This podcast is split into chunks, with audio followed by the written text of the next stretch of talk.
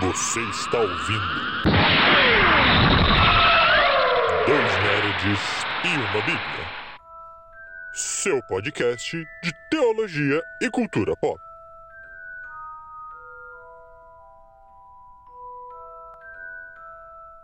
Sejam muito bem-vindos, meus amigos e minhas amigas, a mais um Dois Nerds e uma Bíblia. Eu sou o Beto, seu host de plantão, e hoje eu estou aqui com Lucas Ferreira. E aí, meu amiguinho Roberto? Hoje nossa gravação um dia um pouco diferente, embora com o mesmo espírito matutino. É. E com o mesmo frio curitibano. Mas é muito bom estar mais uma manhã com você aqui para falarmos de nerdices, aquilo que mais. Uma das coisas que mais nos dá prazer em conversar. E hoje, meu amigo, somos três nerds e uma Bíblia, porque estamos no nosso primeiro episódio com um convidado. Estamos na presença de Daniel. E aí, meu querido, como você está? Olá, estou muito bem. Estou muito bem, mais desonrado ainda por agora saber que eu fui o primeiro a ser convidado. É. Mas muito grato desde já por falar de, da cultura pop como um todo e das as suas diversas aplicabilidades e convergências com o nosso a nossa cosmovisão que é baseada nesse evangelho de Cristo que transcende, né? Se for falar para de transcendência, o que melhor caracteriza a transcendência senão os nossos nossos universos ficcionais, não é? Tem essa capacidade Boa. de nos alçar da nossa realidade. Boa. Eu, eu já aviso que ele fala bonito, tá? Ele fala bonito, se preparem. se preparem. Gente, o Daniel, eu vou fazer aqui a apresentação. Eu vou, eu vou vender o peixe do meu amigo. O, o- o Daniel, ele é um desses presentes de Deus na vida, tá ligado? A vida, Deus presenteia a gente assim na vida com algumas pessoas específicas. O Daniel é uma dessas pessoas. A gente se conheceu na célula da igreja lá, hoje a célula multiplicou, graças a Deus por isso. Ficamos em células separadas, mas a amizade continuou. E ele é uma dessas pessoas assim, é, pequeno nerd cristão que precisa de amigos nerds e cristãos na sua igreja, assim, aí Deus, olha, eu vou juntar esses dois. Pá! Outras pessoas na nossa célula que estarão ouvindo isso, eu amo todos vocês igualmente. Não amo ele mais do que os outros. Não, não amo. É, você vai se colocar em maus lençóis. Mas é bom ter amigos. E o Daniel é um cara assim com um papo bom, com bastante conhecimento. E para falar do nosso tema de hoje, que é relações éticas em Tolkien, é um cara porque assim, ó, eu acho que a, pessoa tirando o Erlan que consumiu Tolkien aí em uma semana, né? Um mês quando ele leu Meu Deus. Tolkien. E o Lucas, eu acho que eu não conheço alguém que leia tanto Tolkien quanto o Daniel, que goste tanto desse universo quanto ele. Então ele tá em casa aqui. Então, Daniel, cara, se apresente. Quem é você? De onde que você veio e por que decidiu ser nerd? Nossa, vamos lá. Um breve, uma breve trajetória, né?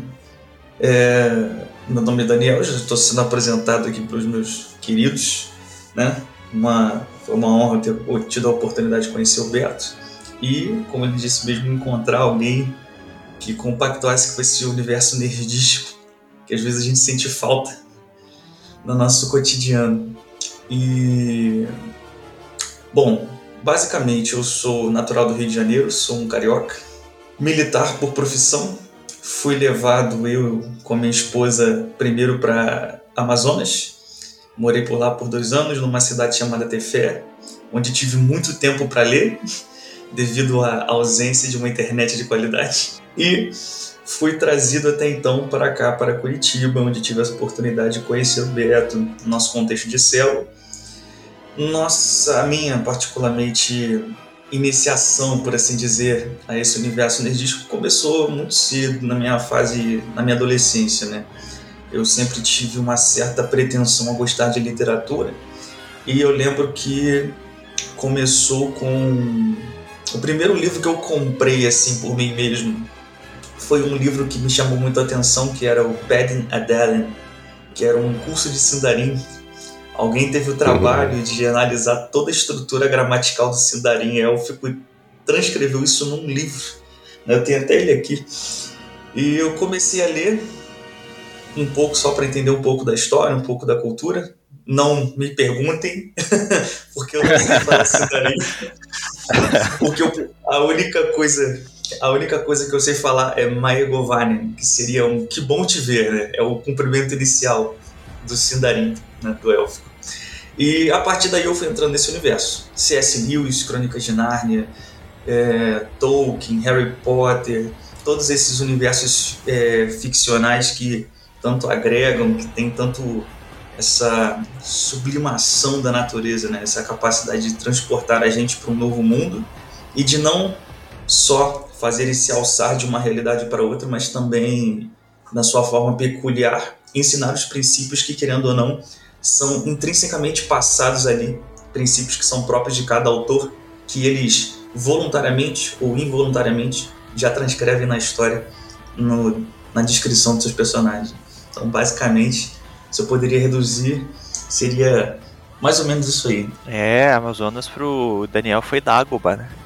Foi um período de preparação de estudo e, né, de construção base top, top. O cara vai ler esse. Ai, vocês, fãs de Tolkien, gente, eu não consigo entender vocês. Eu, eu, a gente mal tem vontade de estudar português na escola e vocês vão estudar élfico. top, Daniel, top. Então vamos lá, minha gente. A gente aqui munido desses quase elfos. A gente vai pro nosso tema que é ética e Tolkien.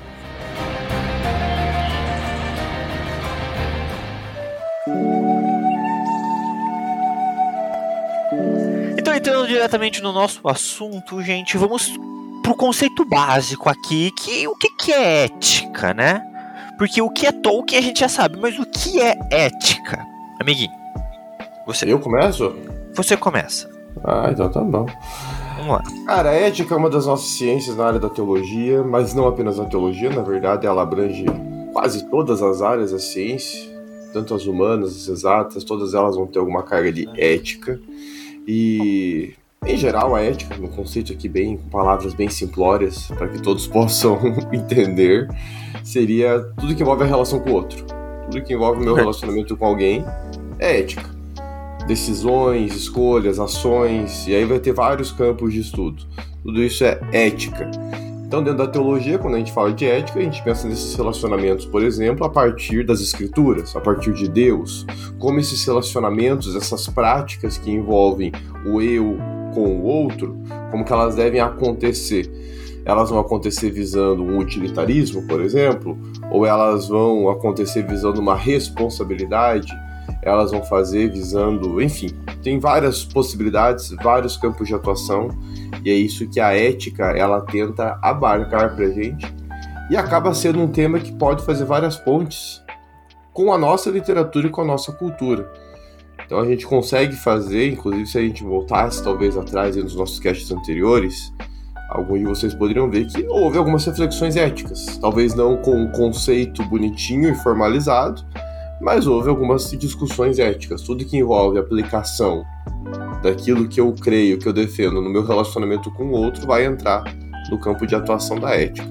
Acho que essa é uma explicação bem simples, amiguinho, pra gente dar. Não sei. Eu ia falar que ética é aquilo que todo, todo mundo sabe que existe, mas ninguém faz. é, é mais ou menos isso. É, é ninguém conceitua isso. É, é. E a ética, ela também acaba, eu acho, né? Sim, eu acredito que há um padrão ético geral que deveria ser seguido, né? Que são, como o Lucas falou, esses relacionamentos. Então, há um padrão relacional geral que a gente devia seguir com as pessoas. Não se seguimos, tudo bem. Mas a ética, ela acaba sendo, em alguns pontos, muito. É... Como que eu posso dizer? De grupo, vamos colocar assim. Né? Determinados lugares, determinados grupos, determinadas situações exigem ações éticas diferentes. Então, por exemplo, a gente vai ter assim a ética trabalhista. Então, dentro do ambiente de trabalho, seja um pastor, seja um médico, um terapeuta, ele tem uma, um, um código de ética ali que ele tem que seguir. Né? E esse código de ética vai falar o quê? Por exemplo, um terapeuta não vai abrir o que está acontecendo entre o, um paciente, o paciente conta as coisas para ele, ele não conta. A mesma coisa lá, o pastor, gabinete pastoral. O pastor não vai abrir o que a ovelha ali fala. Já quando a gente joga isso para a sociedade, a gente tem a grande, a grande ferramenta social, que é a fofoca né? Você chegar para alguém você falar assim, olha, vou te contar uma coisa, mas não conta para ninguém, cara, você tá pedindo pra pessoa abrir. Eticamente é errado, mas a gente sabe que as pessoas vão abrir, vão fofocar. Então a gente tem algumas regrinhas éticas que a gente sabe que elas são levadas mais a sério em determinadas situações do que outras. E algumas que eu vejo que são muito culturais, né? Coisa que a gente acha normal aqui no Brasil, que eticamente tá legal, em outros lugares pode causar até um mal entendido. E também temos aí, se a gente for ver bem também, a própria é, cosmovisão que a pessoa traz para dentro das relações dela com o outro. Dependendo da cosmovisão, dependendo dos pressupostos que ela já carrega para a sua vida, para a sua existência, para suas crenças, isso vai influenciar a sua ética, a sua forma de se relacionar com os outros. Por isso que tem várias vertentes da ética, né? É muito difícil a gente bater um martelo que exista um padrão apenas, um jeito de fazer as coisas, um jeito de se relacionar. É difícil dizermos isso por conta dos pressupostos que cada pessoa aí da história carrega e isso vai influenciar na construção das suas relações. Etimologicamente falando, né, a ética vem vai vir do grego ethos que fala justamente sobre essa questão de costumes, né? Analogia simples, por exemplo, que você pode perceber é que num, em momentos mais anteriores da nossa história, né, momentos mais onde, a, onde havia um tradicionalismo maior, daqui no Ocidente, a representação de você demonstrar respeito era você entrar num lugar e tirar um chapéu. No Oriente, não. No Oriente, para você demonstrar respeito, quando você entra, você coloca né, um chapéu. E são demonstrações, uma analogia simples para representar essas diferenças. Né? A ética ela vai funcionar justamente como essa conversação sobre uma boa convivência, né? sobre essa, o que, que nós podemos agregar para entender uma convivência que funcione em função do bem de toda a comunidade. E é até interessante, porque é uma coisa que às vezes, um detalhezinho, né, uma só observação, que passa despercebido é que, por exemplo, a, quando nós falamos de etiqueta, a mesa, né? A palavra etiqueta nada mais é do que uma pequena ética. E a etiqueta, a mesa, por exemplo, ela não está tão preocupada assim com qual garfo ou com qual prato você usa, mas ela está muito mais preocupada com você poder consumir a sua comida, a sua refeição, sem interferir no espaço do outro ou sem atrapalhar o outro que está ao seu lado comendo. Ela carrega na sua gênese também esse princípio de como nós assentados né, em um lugar ou como nós em, nesse coletivo e nessa convivência conseguimos viver nossos direitos sem interferir no direito dos outros. Muito legal. E eu ia perguntar aqui para vocês, no final das contas, pegar esse troço prático e estudá-lo no campo teórico, que é, o, que é o que a ética se propõe. Você pega isso aí tudo que já acontece na prática, isso que o Daniel mencionou, né? Costumes, culturas, e isso acaba sendo estudado por uma pessoa. Para que, que serve isso? Por que, que nós estudamos ética no final das contas? Qual é a utilidade? Que essa é uma pergunta que a gente faz até quando a gente está estudando, né? Para que, que serve isso? Para que, que serve aquilo? Qual que é a função disso? Qual que é a função daquilo? Para que serviria a ética no final das contas? No campo teórico para nós estudarmos e tudo mais. Eu acho engraçado que cada filósofo, ou grande estudioso, grande pesquisador da, da vida humana, da cultura humana, é, é meio que uma obrigatoriedade de ter sua própria definição de ética, né? É, tipo, ah, o cara é filósofo, cara, ele tem que definir ética. Em algum momento alguém vai chegar para ele e falar assim: "Oh, mas e ética para você? Como é que é?" Então se a gente for pegar aí a história da filosofia, é, e aí me corrijam, eu nunca lembro, é Aristóteles que começa esse trem, né? Sócrates. Normalmente, sim. Foi Sócrates? É, o Ética, a Nicásio, ela é de Sócrates? Ética não, Nicômaco. Não, não, Ética Nicômaco. Ética Nicômaco. Nicômaco é, é Aristóteles.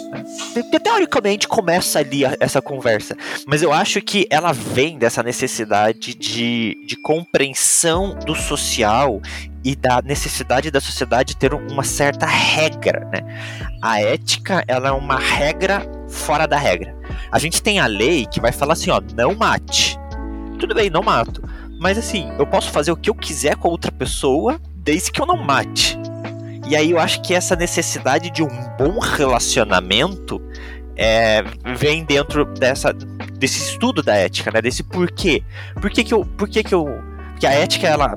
Se a gente abrir aqui, a gente fica falando só de ética, né? Mas a ética ela vem junto com a, com a, com a moral, pacote de leis morais, né? Então, até onde a minha moral ali, as regras morais e a ética vão caminhar juntos para ter um bom relacionamento, né? Para manter a paz. Mas eu acho que, assim, o, o objetivo geral, eu vejo muito com essa necessidade da gente ter uma regra escrita do que deve se fazer no dia a dia. Porque senão fica muito, ah, não, cada um vive do jeito que quiser. Não, mas a, a sociedade precisa de um. É, de uma lei não indicada, né? Sabe? Tipo, não, não é lei, você não precisa seguir isso, mas se você seguir é tão melhor. Eu acho que vai muito nessa necessidade de, de bater assim, como que a gente quer viver? E até uma certa identidade cultural. Como que a gente, como cultura, faz isso? A gente já conversou bastante aqui sobre os ritos fúnebres.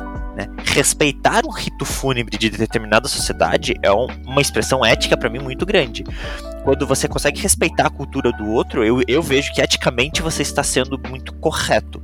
Porque você, é, vem do respeito, vem do social, vem do valorizar aquela cultura. Então eu acho que também a ética vem um pouco nessa ideia de firmar culturalmente quem nós somos. No começo, as sociedades, que eram um monte de povos separados, eles conforme eles religiosamente, socialmente começaram a se juntar, né? A, a, religião nos une, mas o que nos une como cultura, como sociedade? Eu acho que a ética ela vem automático nisso.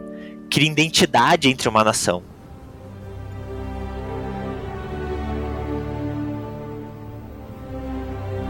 Sim, é justamente nesse contexto que a gente poderia dizer que a, a ética ela é esse esse meio termo entre a nossa a nossa concepção de direito e dever, né? Existe aquela frase bem antiga de o meu direito, o seu direito acaba onde o meu começa, né? Aquela expressão de que deve existir um equilíbrio entre aquilo que é minha responsabilidade e entre aquilo que é meu direito. E dentro disso tudo, eu preciso entender que esse equilíbrio eles têm que estar, ele tem que estar inserido dentro de um contexto social de outras pessoas que também têm suas responsabilidades e também têm seus direitos. Mas eu acho que é, já inserindo né, o contexto de Tolkien na conversa, eu acho que uma resposta sobre essa percepção do que a ética é na prática, ela começa no que para mim foi um dos relatos de Tolkien que mais arrebataram, por assim dizer, a minha, a minha a minha concepção literária, né? Existe logo no Silmarillion, que é o livro que o Tolkien vai retratar a criação da Terra-média, a criação do reino de Arda, ele tem um relato chamado Ainur Lindeli, que é o, a canção dos Ainur. Basicamente é o relato da criação dentro da perspectiva de Tolkien. Você tem ali Ilúvatar, que é o único, que seria a, a personagem que representaria um Deus criador. Ilúvatar, ele expressa o seu pensamento e cria os Ainur, que são como se fossem uma espécie de anjos. Né? Os Ainur são seres que vão representar uma porção das características das características de Ilúvatar. E esses Ainur, eles são esses seres que serão os servos que ajudarão Ilúvatar a construir o mundo. Ilúvatar propõe uma temática, ele propõe um tema musical inicial, que ele chama os Ainur para agregar valor, para agregar sons. E aí eles vêm manifestando cantos de coros, cantos de harpa, trompete, é, percussão, corda, sinfonias, tudo isso vai sendo agregado para que eles consigam construir um tema, né, uma música harmonizada com esse tema de Lúvatar. Só que tem um Ainur, que é o Melkor, que ele decide diferente, ele decide fazer diferente. Ele usa toda a capacidade que ele tem e tenta construir um tema próprio. Ele tenta, ele tenta construir uma música própria e essa música ela é caracterizada como uma música dissonante ao tema de Ilúvatar. Né? Ela é uma música que atrapalha aquela construção musical. E então Ilúvatar precisa se levantar e impor mais um tema. Esse tema ele bate de frente com o tema de Melkor.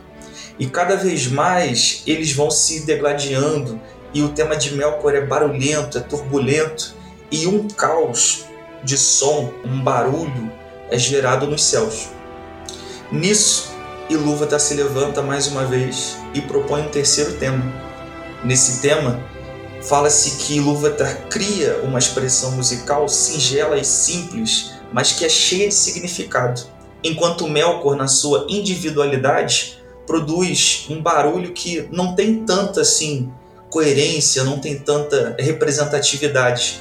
Se fosse fazer uma alusão bíblica, nós poderíamos falar de, na carta de Paulo aos Coríntios, quando fala que é, o homem sem amor, ele é como o prato que soa ou como o sino que retine. É um barulho assim que Melkor está fazendo. E então fala-se que toda vez que tem uma nota alta, uma nota que parece ser triunfante de Melkor, o tema de Lúvatar absorve aquela nota e propõe algo ainda mais belo. E aí que tá. Dentro do universo tolkieniano, quando a gente fala de ética, eu acho esse relato tão incrível porque ele fala justamente sobre essa desarmonização do todo. O esforço da criação dentro do universo de Tolkien é um esforço que é feito a partir de uma coletividade, ou seja, de uma ética, baseada num tema inicial dado pelo Criador. E aí vem um que propõe a primeira ideia do eu em detrimento do nós. Enquanto Ilúvatar ele cria esse mundo na concepção do nós trabalhando para o todo, vem um e cria essa ideia do, da imposição da própria vontade, desrespeitando todo o coletivo. E aí nasce então esse esforço ético, como essa resposta a esse intento, essa resposta contrariando esse senso do eu querendo se impor sobre nós, do eu querendo atrapalhar, do eu querendo construir a sua própria vontade, comprometendo o bem da comunidade, do coletivo. Muito legal. A, o relato do Anu Lindau é fantástico, realmente. O, o, e, e, as influências do que vai acontecer no âmbito criativo, elas vão se escancarar no mundo que vem depois, né? Nós vemos essa mesma, é, esse mesmo conflito do nós, dos Noldor, que vem logo depois, né? o, Fe, o Fianor, Fianor desejando as pedras apenas para si. Você, quando você estava falando aí do, dessa questão do eu, eu lembrei quando as, as luzes de Arda morre e aí a única, a única luz que permanece, é, o único, a única sobra da luz, a migalha que sobrou, foram as três Silmarillions, as três Silmarils que estão na Sim. mão dos, dos Noldor. E eles vão, os, os Valar, os deuses do universo tolkieniano, né, aqueles que têm mais poder, vão e pedem para os Noldor, olha, vocês poderiam nos dar essas três Silmarils, para que a gente consiga criar luz de novo, porque a luz morreu. Né, o Melkor, junto com a Ungoliant, destruíram as árvores de Arda que iluminavam o mundo. Mas talvez esses três elementos de luz possam trazer luz de novo para o mundo. Não era algo para os Valar, era algo para o mundo que estava sem luz. O mundo foi jogado nas trevas. E a resposta dos Noldor diante da solicitação foi não, porque as pedras eram deles. Então, olha o, o, o quanto o egoísmo, a, o, o, culto ao eu, a minha ganância, que começou lá com Melkor, ela vai se, ela vai se reverberando, né? Esse canto dissonante ele reverbera no decorrer da criação e ele vai impactando os elfos a gente tem os elfos, muitas vezes, aqueles que não conhecem o universo tolkieniano, às vezes ouvem o termo elfos e lembram do Legolas e os elfos bonitinhos ali, né? A Galadriel no Senhor dos Anéis, são seres fantásticos, bons e tudo mais. Não, não se iluda. Se você ler o Silmarillion, você vai ver um outro lado dos elfos. Você vai ver elfos egoístas, elfos gananciosos, elfos que pensam em si. Então todo esse, esse, esse debate da criação ele vai reverberar em todo o universo tolkieniano e vai influenciar, é um pressuposto, inclusive, da obra dele, e que não foge muito do campo teológico, né? Não foge muito da nossa escritura também. Eu gosto dessa parte do Silmarillion, que eu só ou conheço por ouvir falar, mas eu gosto da ideia da música. Eu acho maravilhoso como o universo ali é criado por música, e quando fala assim, putz, uma nota dissonante, eu acho muito doido isso, né? Que se a gente for fazer esse comparativo direto, né? A, alguém que está fora da ética, ela está dissonante à sociedade que se encontra. Isso é muito doido. Porque quando a gente joga isso para a igreja, se a gente jogar para uma ética cristã, a ética cristã permite com que nós cristãos de qualquer igreja do mundo nos conectemos com outras pessoas de outras igrejas do mundo. Porque a ética cristã, ela vai trazer princípios que vão sobressair a ética social, né?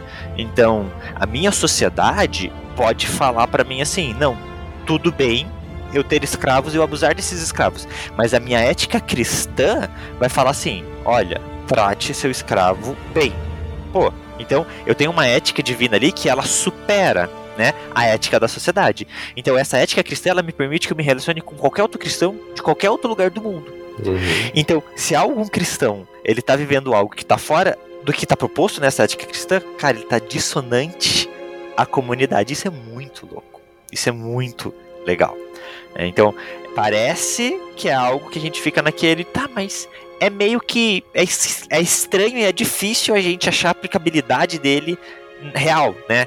Mas tá tão aqui no dia a dia, quando a gente vê notícias, a gente vê qualquer coisa aí, nossa, fulano fez tal coisa, dá aquele incômodo. Poxa, mas tá meio errado, né? Porque a ética ela tá na gente e a gente encontra esse incômodo na sociedade aí, nas ações das pessoas. Então, eu acho que é algo muito mais enraizado na nossa essência do que necessariamente uma ideia que a gente tem, algo que a gente pense exatamente o que é ético. O Espírito Santo é ético e ele vai guiando a gente, né? Traz aquele incômodo. Acho importante fazer só um, um parênteses aqui que o próprio Tolkien traz na obra dele também, éticas que precisam ser, esses padrões que precisam às vezes ser quebrados. É, me veio à mente aqui, por exemplo, a relação do Gimli e do Legolas. Se a gente uhum. fosse analisar culturalmente naquele momento da Terceira Era, não era adequado um elfo e um anão terem aquele tipo de convívio. Na verdade, eles não poderiam ter a amizade íntima que eles vão desenvolver. Eles desenvolvem uma amizade muito bonita, até que depois do Senhor dos Anéis, diz os anexos do Tolkien, que eles vão viajar juntos, o mundo e tal, vão conhecer a terra um do outro. Isso é inconcebível da cultura daquele momento por conta de coisas anteriores, né? Que o Silmarillion mesmo retrata para nós, conflitos entre elfos e anãos, e que vai trazer aí é, consequências na segunda e na terceira era. É, mas eles quebram e aí eu acho interessante a gente talvez trazer também que qual é o critério para se quebrar uma ética, né? O Tolkien, vou aqui chutar, é um, a forma como eu vejo, apesar de não ser um teólogo, ele vai na mesma caminhada que o cristianismo vai. O critério para se quebrar ou se estabelecer uma ética é o amor. Então, no final das contas, o que prevalece ali entre o Gimli e o Legolas é o amor, né? Entre dois indivíduos que num relacionamento ali, numa, numa amizade transcenderam as suas espécies, transcenderam suas culturas e toparam caminhar juntos, mesmo indo na contramão da cultura dos seus povos. Né? Toparam tentar recomeçar, reinventar um novo. Resgatar aquilo que existia antes dos conflitos entre elfos e anãos acontecerem. Porque lá no passado eles eram, eles estavam juntos. Mas coisas aconteceram no caminho, mas vamos deixar o passado para trás, bola para frente, vamos seguir de novo, tentar caminhar juntos de novo. Então, o próprio Tolkien traz exemplos de culturas que têm que ser quebradas. Nem toda cultura a gente simplesmente acata, toda cultura, né? A gente acata e ponto. Não vou discordar, não vou contestar. O amor acaba sendo um norte ali, e de forma amorosa, eles propõem um novo, um novo início, uma nova, uma nova página na história entre elfos e anãos. Eu vou. Isso me veio uma pergunta que eu vou jogar essa pergunta pro Daniel. é mas assim, isso, falando nisso, é, me veio uma, um pensamento que assim, uma ética pautada em cultura está fadada a mudar com o tempo. Geral, sim ou não? Acreditam que talvez sim? Então, quando nós falamos de ética como um exercício de conversação sobre a boa convivência, nós estamos fadados a entender que a ética ela está proposta nesse caminho de alteração, né? Por mais que a moral esteja inserida no contexto, quando nós falamos de moral, nós falamos de um paradigma, né? nós falamos de algo que, é, seria fixo, porque é a transcrição de uma lei, por exemplo, né? um estatuto moral. Mas quando nós falamos de ética como conversação, as transformações que uma sociedade ela sofre, por consequente, também fazem com que mude e se transforme a sua ética, a sua maneira de entender o que, seria uma boa convivência. Quando a gente caminha num sentido de modificação das nossas estruturas sociais ou de alguns aspectos que são da nossa cultura e a gente não permite que a ética acompanhe essa transformação, a ética deixa de ser ética e se transforma num tradicionalismo. Ela vira uma tradição. Porque a ética ela realmente ela é evolúvel, ela varia porque o meio em que ela está inserida também sofre modificação. A, a questão toda é entender qual é o cerne, qual é a, a, a raiz da qual essa ética ela é produzida. Quando nós falamos aqui no começo sobre as diversas éticas que existem, ética dos prazeres, a ética utilitarista, a ética de Kant, né, que é a ética dos deveres, nós falamos sempre de uma motivação central que vai definir a maneira com a qual nós nos relacionamos em comunidade. Quando nós trazemos isso para a esfera cristã, nós estamos falando da ética, como o Lucas disse, baseada no amor. Né? A ética como expressão da devoção do outro, da nossa devoção em função do outro e em função do bem do outro. Nós começamos a entender-nos como responsáveis pelo bem do outro. E claro que bem do outro subentende-se dentro de uma perspectiva cristã como a maneira pela qual o outro vai se aproximar mais de Deus, que é né, a primazia de tudo que é bom, que é a primazia de tudo bem. Então, assim, a gente mesmo, dentro de uma cultura cristã, a gente pôde perceber as modificações que as igrejas foram sofrendo durante os tempos questões de indumentária, questões de roupa, questão de costumes e culturas, instrumentos que eram permitidos, que não eram permitidos e hoje são, né?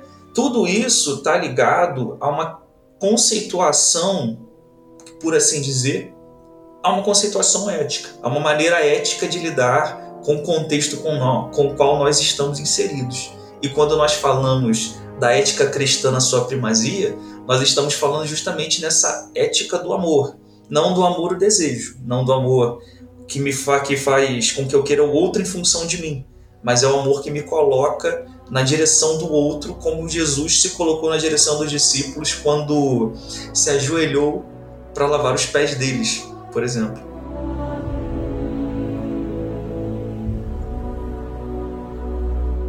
E agora eu jogo essa ideia da mudança ética dentro de Tolkien e, e penso o seguinte: é, a sociedade do anel, essa sociedade criada, ela tinha as suas próprias regras éticas. Essas regras éticas da sociedade, elas eram regras éticas diferentes das éticas que cada um desses povos tinha. Então, quem mandava na sociedade era um hobbit, era o, o portador o Legolas e o Gimli se relacionarem é por causa da sociedade, porque ali todos eram iguais. Então, a gente poderia dizer que é, eu tô, isso que eu tô, tô, falando aqui eu não estou afirmando, eu estou perguntando, tá? Vocês que vão me dizer. A gente poderia dizer que diante da sociedade, da ética da sociedade do anel, a sociedade de cada um desses, a ética de cada um desses povos ficou em segundo plano, permitindo que, por exemplo, Legolas e Gimli tivessem um relacionamento, e a gente poderia fazer um comparativo isso com a ética da igreja, né, que é uma ética teoricamente acima da ética social? Então, vou tentar dar um pitaco aqui. É, eu, eu, não sei se é tão formal assim, que a gente às vezes coloca como um processo formalzinho, e eu não sei se a gente conseguiria colocar, porque relações humanas são difíceis a gente colocar num, num, num formatinho, né? Num, num, padrão. Ah, era assim, começou assim. O que eu vejo na sociedade é que havia uma necessidade, tinha uma missão. Essa missão envolvia todos os povos da Terra-média. Então a destruição do Um não era algo só do Frodo. O Frodo era o portador, sim, mas chegar, ele até apresenta isso quando chega no Conselho de Elrond, né? Eu levo o anel, mas eu não sei nem por onde começar. Não sei nem qual o próximo passo que eu dou. Então ele está disposto a ser o portador, mas ele precisa de orientação. E o Elrond, toda a condução que ele faz, junto com os outros líderes ali, é mostrando que essa era uma missão para além só do Frodo. Era uma missão maior, porque envolvia todos os povos. Então tinha que ter uma unidade ali de povos, de pessoas de diversos povos, para que isso acontecesse. E aí é lógico que quando você junta um monte de gente diferente, uma mesmo, um mesmo grupinho, com pensamentos diferentes, com pressupostos diferentes, mas com uma mesma missão, Você tem a mesma missão, talvez a gente pode associar com a igreja. Você tem o mesmo propósito, você tem o mesmo objetivo, mas você tem um monte de gente com pensamentos diferentes. Se você não aprende, pelo amor, a dialogar com esses diversos povos, essa, vou pegar exemplo, não precisa nem ser povos diferentes, pegar dois humanos, que seja Boromir e Aragorn. Né, nós uhum. temos dois humanos ali que precisam ter um relacionamento saudável. Você não tem dois humanos, você tem um humano e um numeroniano, nem ah, vem. Uma, humano. Nem vem, humano. nem vem. Humano mais poderoso, descendente lá do, do irmão do Elrond, esqueci o nome dele. Mais longevo. É. É. Mas humano também, cara. E você, eles, têm, eles têm que caminhar juntos, e, e é até interessante que são dois. duas o, o, o Boromir tinha tudo para ter um, uma dificuldade em se relacionar com Aragorn. Justamente por conta da, de ser o, descendente do regente de Gondor, mas o Aragorn ser o rei de Gondor, e aí como que esse, essa relação vai se dar. Então eles têm que aprender a conviver juntos. E como esse convívio nasce? No amor. Então eu não sei se eles deixaram de lado, não sei se foi algo formalzinho assim, deixamos de lado quem nós não, éramos. Não digo formal, mas muito orgânico. Foi né? algo orgânico, exatamente. Precisou acontecer para que a sociedade convivesse.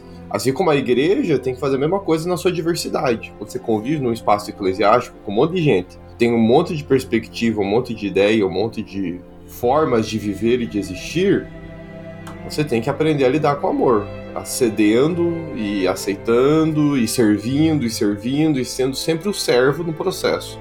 Acho que nesse aspecto a gente consegue perceber como o amor e a amizade eles são o terreno sobre o qual uma ética saudável pode ser construída. O Lucas referenciou a questão do Legolas e do Gillen, que em qualquer outro contexto talvez não se relacionariam da mesma forma como se relacionaram em função da Sociedade do Anel. Quando um coletivo tem essa consciência de propósito, quando tem essa consciência de missão, mesmo que diante das suas divergências, das suas diferenças, quando se entende o propósito como o principal, essas diferenças e divergências são atenuadas. E com a convivência, elas começam a ser trabalhadas, elas começam a ser construídas, né? de uma maneira que elas se encaixem, que elas se adequem umas às outras, que elas consigam se respeitar.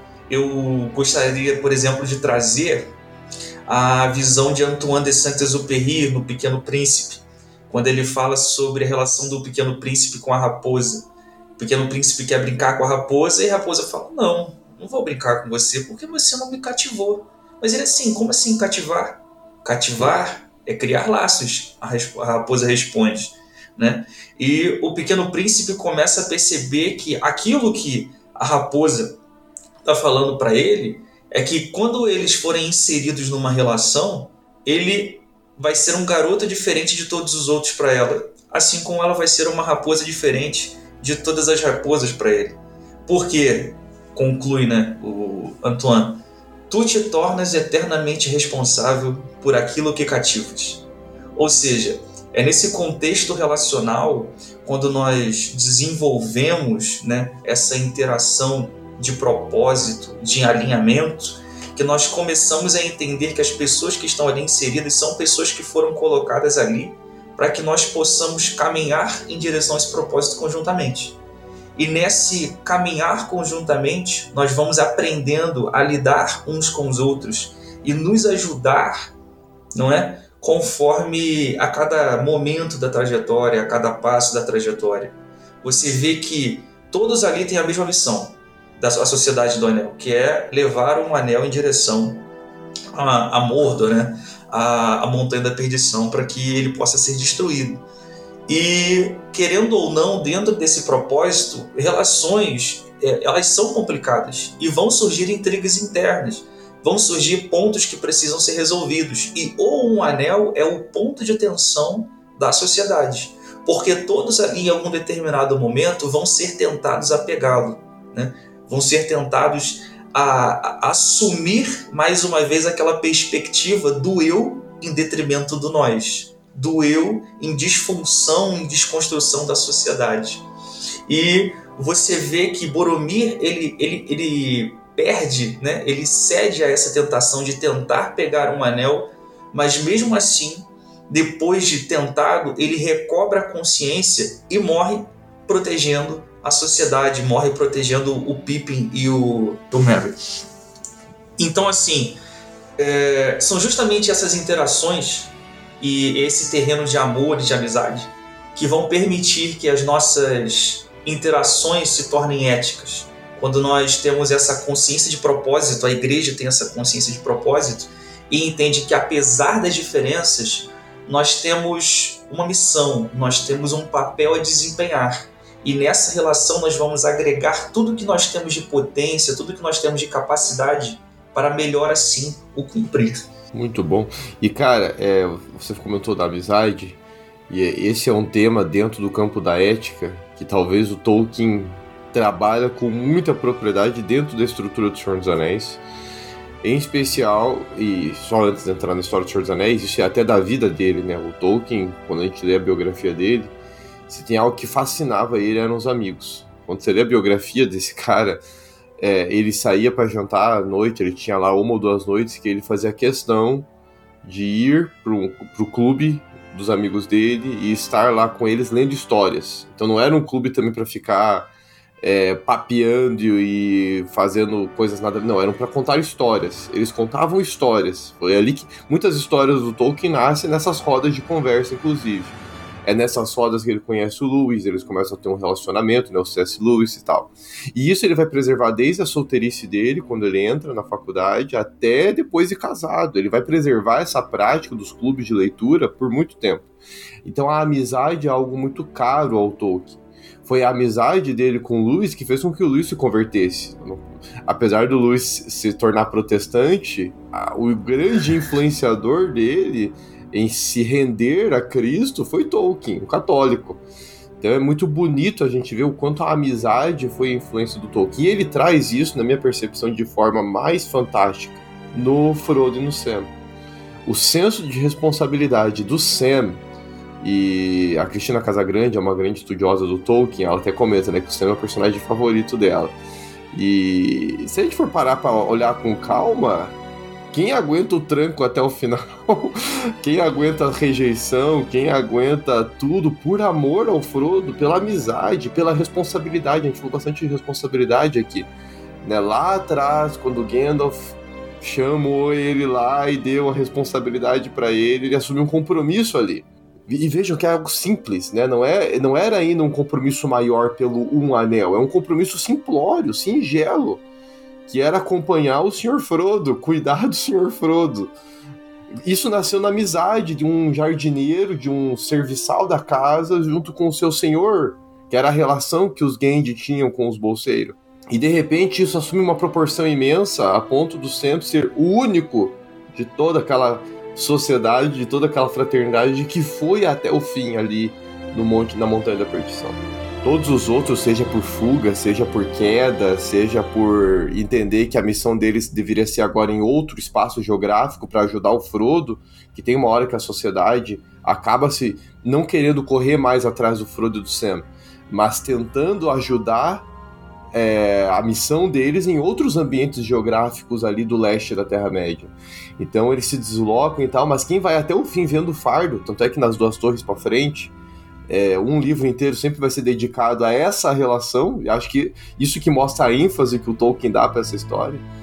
E trazendo uma, uma, questão ética aqui, né, até provocando o Daniel dando uma cutucada, que o Beto me mandou o livro que ele estava lendo, né, de Aristóteles e Tolkien, algo que o Aristóteles sempre menciona, né, quando ele fala de amizade, né, um homem, uma das coisas mais caras para o ser humano é uma amizade, é você poder se relacionar com o outro. Então é algo filosófico que o Aristóteles já traz, né, essa concepção do valor da amizade, o Tolkien retrata na obra dele, e é algo pra gente pensar, né? Poderíamos fazer inúmeras aplicações desse tipo de amizade. Você vê que e Lewis fala muito sobre isso. Que de todos os amores, a amizade seria, entre aspas, o mais inútil. Porque ela não visualiza, por assim dizer, um, uma satisfação de uma carência ou de uma necessidade do nosso instinto, da nossa biologia, do nosso corpo, né? da nossa constituição física. Então a amizade nasce de interesses em comum. Ela nasce despretensiosamente de pessoas que na descrição de C.S. Lewis, vão dizer assim: Eu achei que eu era o único que pensava desse jeito. Eu achei que era o único a entender as coisas dessa forma. E aí, quando você encontra alguém que se assemelha à sua forma de pensar, aí vocês pensam: agora nós somos dois. Somos dois que pensam diferente de todo o resto, né? Então, assim, exatamente nessa associação que nós vemos esse desempenhar da amizade como um terreno fértil para que propósitos sejam cada vez mais, cada vez mais, por assim dizer, bem sucedidos, né? Tem um ditado que fala que sozinho a gente chega rápido, mas junto a gente chega longe.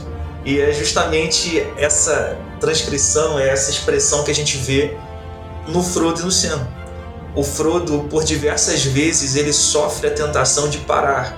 Ele sofre a tentação de colocar um anel, se voltar para a própria vida e tentar viver de maneira totalmente alheia a tudo que está acontecendo na Terra-média. Mas é justamente o Sam que dá essa força de impulsão, que é esse fiel né, ao, ao, ao Frodo, à sua amizade, que vai dizer: Senhor Frodo, não, não é esse o caminho. Não é esse o propósito pelo qual nós estamos aqui. Nós temos que ir lá, nós temos que destruir um anel, nós temos que chegar até o fim. Né?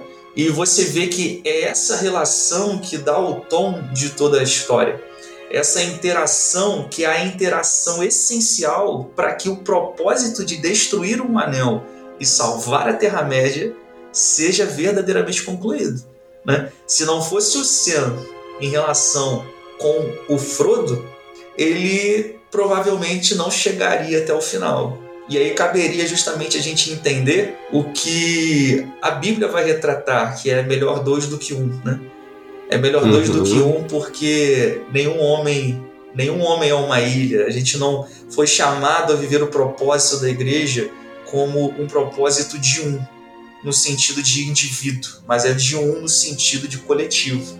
O próprio Deus, ele é apresentado para nós como um Deus comunitário, como um Deus que é três em um só, né? E a igreja, ela só cumpre o seu papel na plena expressão da sua capacidade quando ela entende que ela é um corpo de muitos membros. Não é um só, não é um indivíduo, mas são um coletivo. É um, mais uma vez, é um nós em detrimento do eu que faz com que nós cheguemos ao propósito que nos foi confiado. Uma unidade em meio a tanta diversidade. É isso que é a igreja, Sim. né?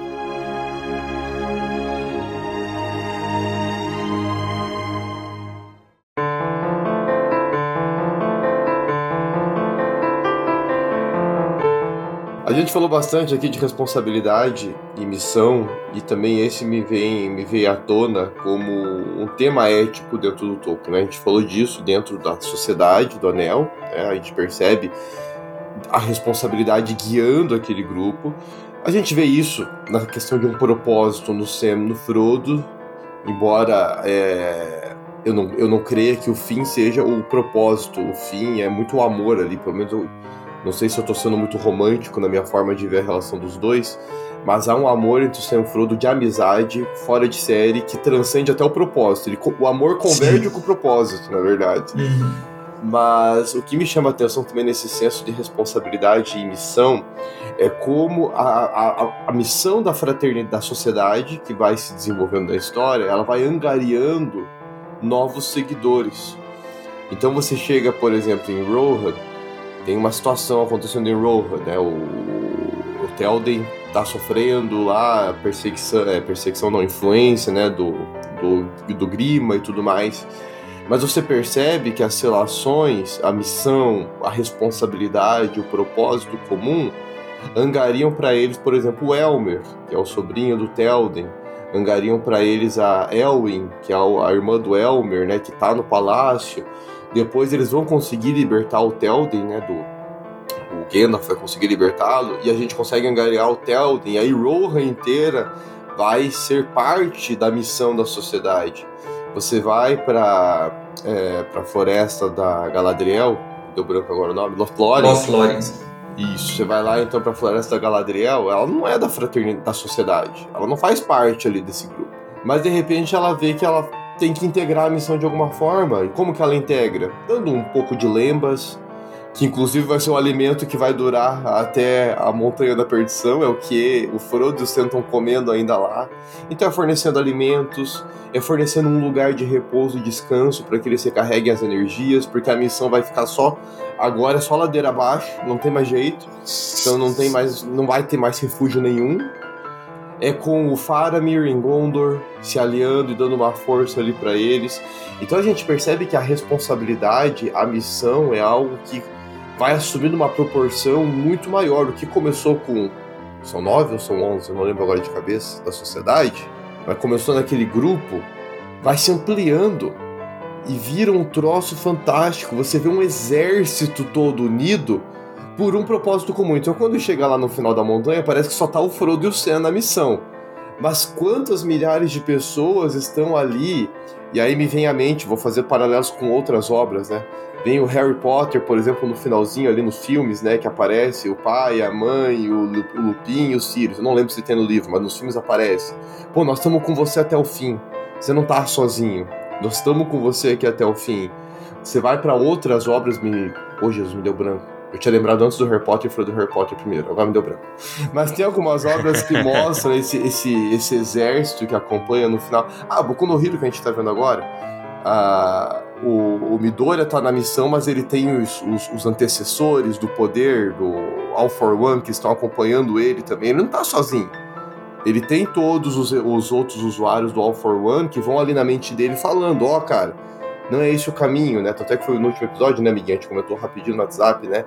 Eles, de certa forma, puxando ele: Epa, não é esse o caminho, cara. Não é assim que a gente age. O, nosso poder não é pra esse fim. Então tem todo um, um um compilado de pessoas, isso é algo que me fascina. A responsabilidade, ela, a, a, o senso de missão norteado pelo amor, ele é contagiante. Não fica restrito só a um grupo, ele se espalha.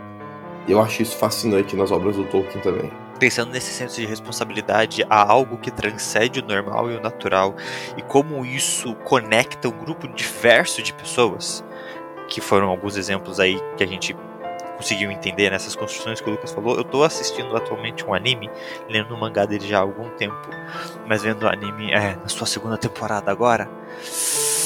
Ah, eu não vou lembrar o nome em japonês. É, em inglês é alguma coisa como to, to Your Eternity, né? Para sua eternidade. Que é sobre uma. É, é um mundo fictício, obviamente, não tem nada a ver com o nosso mundo normal, não é um ser atirado no nosso mundo, mas é um mundo criado com esse propósito.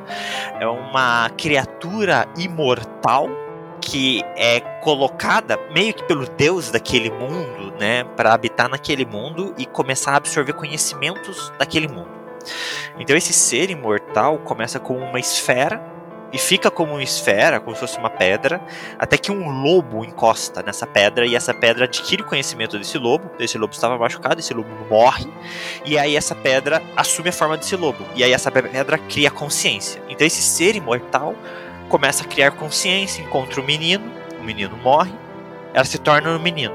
Ela assume a identidade do menino, a aparência do menino e começa a criar consciência. Ela aprende a falar e aí vai, vai passando. É, um, é uma história muito complexa em como ela se apresenta e como ela desenvolve.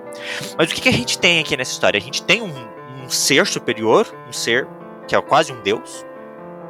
A gente tem um ser imortal a qual ele põe para absorver conhecimento daquela sociedade. E ele tem um rival, ele tem os Knockers, que são criaturas que existem nesse mundo e elas sobressaem o poder desse deus e se tornam um antagonista para o nosso protagonista. Só que o nosso protagonista, como ele é imortal, ele vai passando as eras. E aí ele vai conhecendo pessoas nessas eras e ele vai adquirindo não só conhecimento, mas ele vai adquirindo as pessoas. Cada pessoa que ele conhece morre, ele pode se tornar aquela pessoa, é a habilidade dele. E aí ele vai ter uma menininha que escala bem parede, aí ele precisa escalar uma parede, ele usa aquela menininha. Então é como se ele fosse pegando habilidades desses personagens. Só que conforme a história se desenvolve, a gente descobre que o espírito desses personagens que se vincularam emocionalmente com o imortal, eles continuam acompanhando ele. Eles abrem mão da eternidade e do descanso eterno para acompanhá-lo e auxiliá-lo. E um dos grandes conflitos dois dos grandes conflitos da história é ele como um ser imortal, e isso é muito interessante que apesar dele ser imortal, ele valoriza a vida muito mais do que os outros.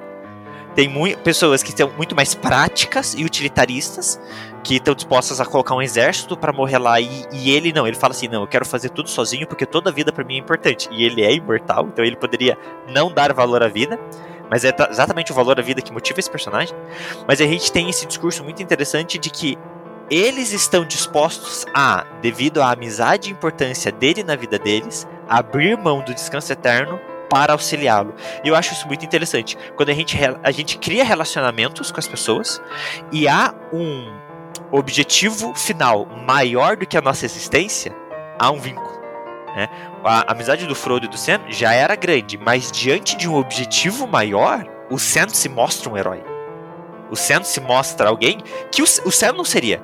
O Sam do condado jamais carregaria o Frodo nas costas no meio de orcs em direção à montanha. Jamais. Mas o, o, o senso de missão transforma a pessoa. Quando Sam olha para a missão, naquele momento em que o Frodo é levado e ele tá sozinho, e ele decide ir atrás do Frodo, ele abre mão totalmente do ser dele pela missão dele. Então quando a gente consegue colocar uma missão maior diante da gente, né? E a gente segue essa missão, o nosso eu, ele perde o valor, e aí eu acho que pode entrar naquele que eu diminui e ele cresça. A, a gente perde o nosso valor diante da missão que a gente tem que realizar. Mas o encontrar pessoas que estão na mesma vibe, que também estão abrindo mão do eu para essa missão maior, faz com que é, seja mais fácil da gente desenvolver isso, né?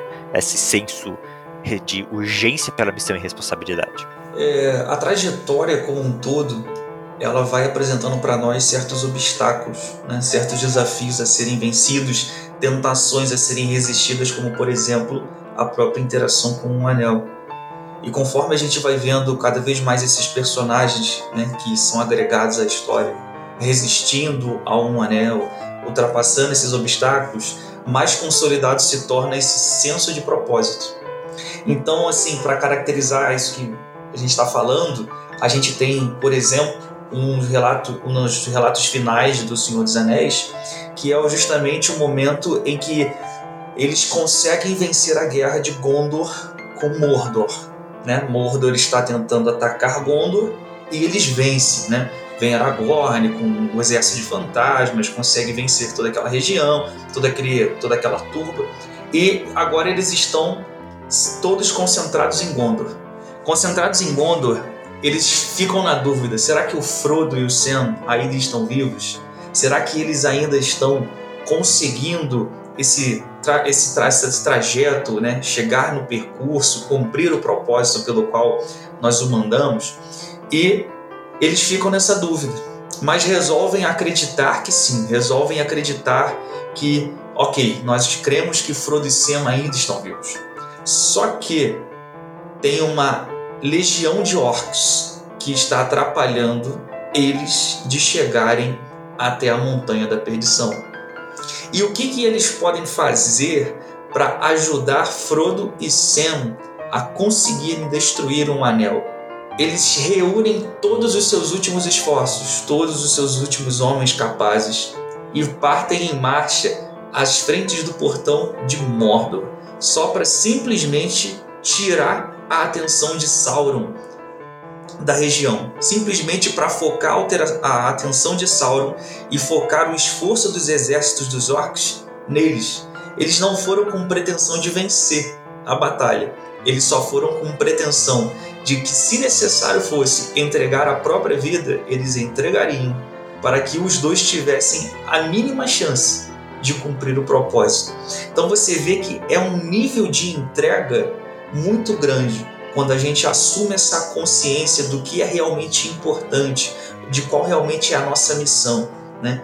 A responsabilidade, o responder por, é também ser resposta àquilo que é necessário. Né? Ao longo da nossa é, peregrinação espiritual, nós vamos vendo isso. Nos relatos bíblicos, principalmente em Atos ali, depois da crucificação de Cristo, nós vamos vendo vários desses que foram pessoas de fé que entenderam que nem a própria vida seria tão valiosa se essa vida impedisse o cumprimento do propósito divino. Paulo fala isso, em nada mais tem valiosa a minha vida. Você vê, por exemplo, Estevão, Estevão como, como entrega a sua vida em função do amor a Deus, em função do propósito e da pregação do evangelho. Então, assim, é essa consciência de missão que arrebata de nós toda a nossa arrebata de nós essa percepção e faz entender que tudo, tudo se torna secundário diante do propósito que Deus colocou na nossa vida. E que a gente vai reorientar toda a nossa experiência, toda a nossa vida, toda a nossa capacidade, nossos últimos esforços para dar todas as chances possíveis para que esse propósito seja cumprido, para que esse propósito seja alcançado.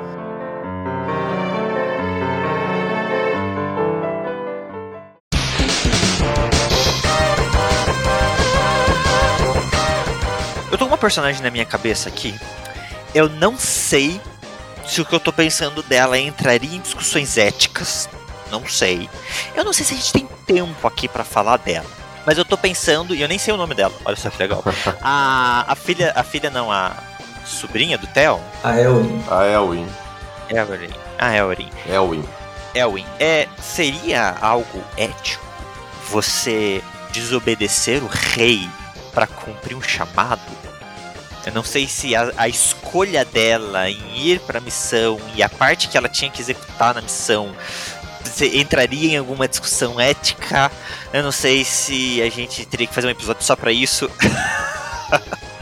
Seria interessante. Mas eu tava pensando nisso. Ah, nesse momento que eles vão para essa batalha sem esperança, simplesmente realizar a parte deles, ela tá lá na Cidade Branca, né? Ah, eu esqueço o nome, gente. Mas ela tá lá machucada e ela não pode ir, e ela fica olhando pro horizonte esperando uma notícia e tudo. E ela fica junto com o. Faramir. O Mary. Faramir, obrigado. E ela ah, o Faramir? E com, o Mary, e com o Faramir, né? Que daí eles vão lá, conversam, rolam um romancezinho legal e tudo mais. É, mas ela tinha isso, né? Ela tem esse cara, eu precisava estar tá lá junto, queria estar tá lá junto, quero fazer a minha parte. Mas teoricamente ela tinha uma missão que era o quê? Ficar em casa, cuidar ali, garantir que haveria uma, uma realeza ainda em, é, em Roa, Roa, sei lá. É, aí eu fiquei pensando nela aqui, mas eu acho que não, não temos tempo para discutir as ações e detalhes da vida dela. Eu acho que assim, não dá para se aprofundar muito, né? A gente poderia pensar, por exemplo, que existe uma predisposição, porque a Elwin ela cumpre um papel fundamental na guerra, né?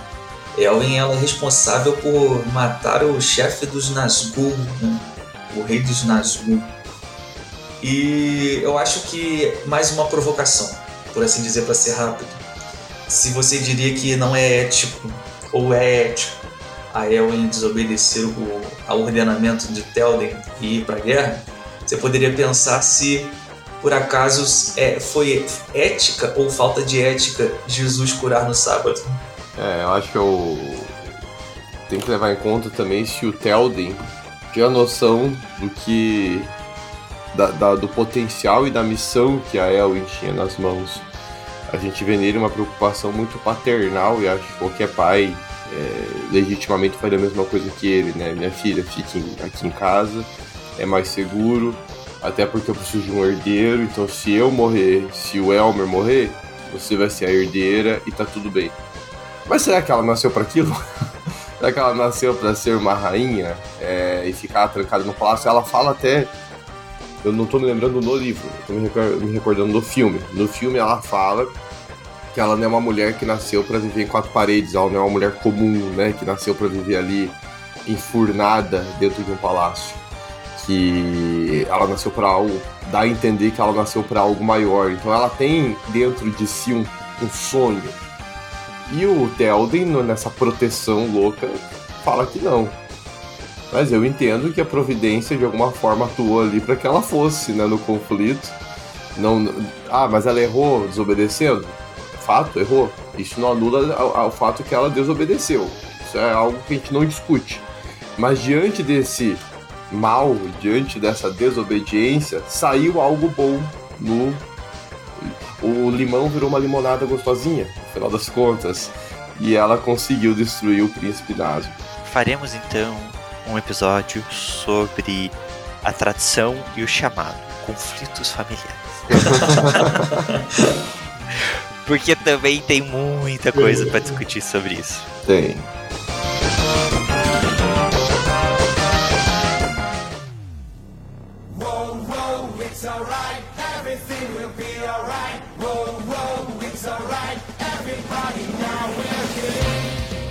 Então é isso, meus amigos. Gente, a, a gente podia ficar horas aqui. a verdade é essa. É, Tolkien dá assunto pra falar, ética dá assunto pra falar, e Bíblia dá assunto pra falar, e dois já é difícil controlar, com três, com três é muito melhor e é muito mais difícil de controlar. Dani, cara, muito obrigado pela sua presença, pelas suas pontuações, apontamentos, você pode ter certeza que você vai voltar. que bom. E aí eu já jogo pro nosso público, assim, de que, que vocês querem que a gente converse com os nossos convidados, manda lá tema e a gente traz ele qualquer coisa aí de volta. Dani, dê suas despedidas aqui pra gente e faça aí suas propagandas. O pessoal te encontra em algum lugar? Então, atualmente.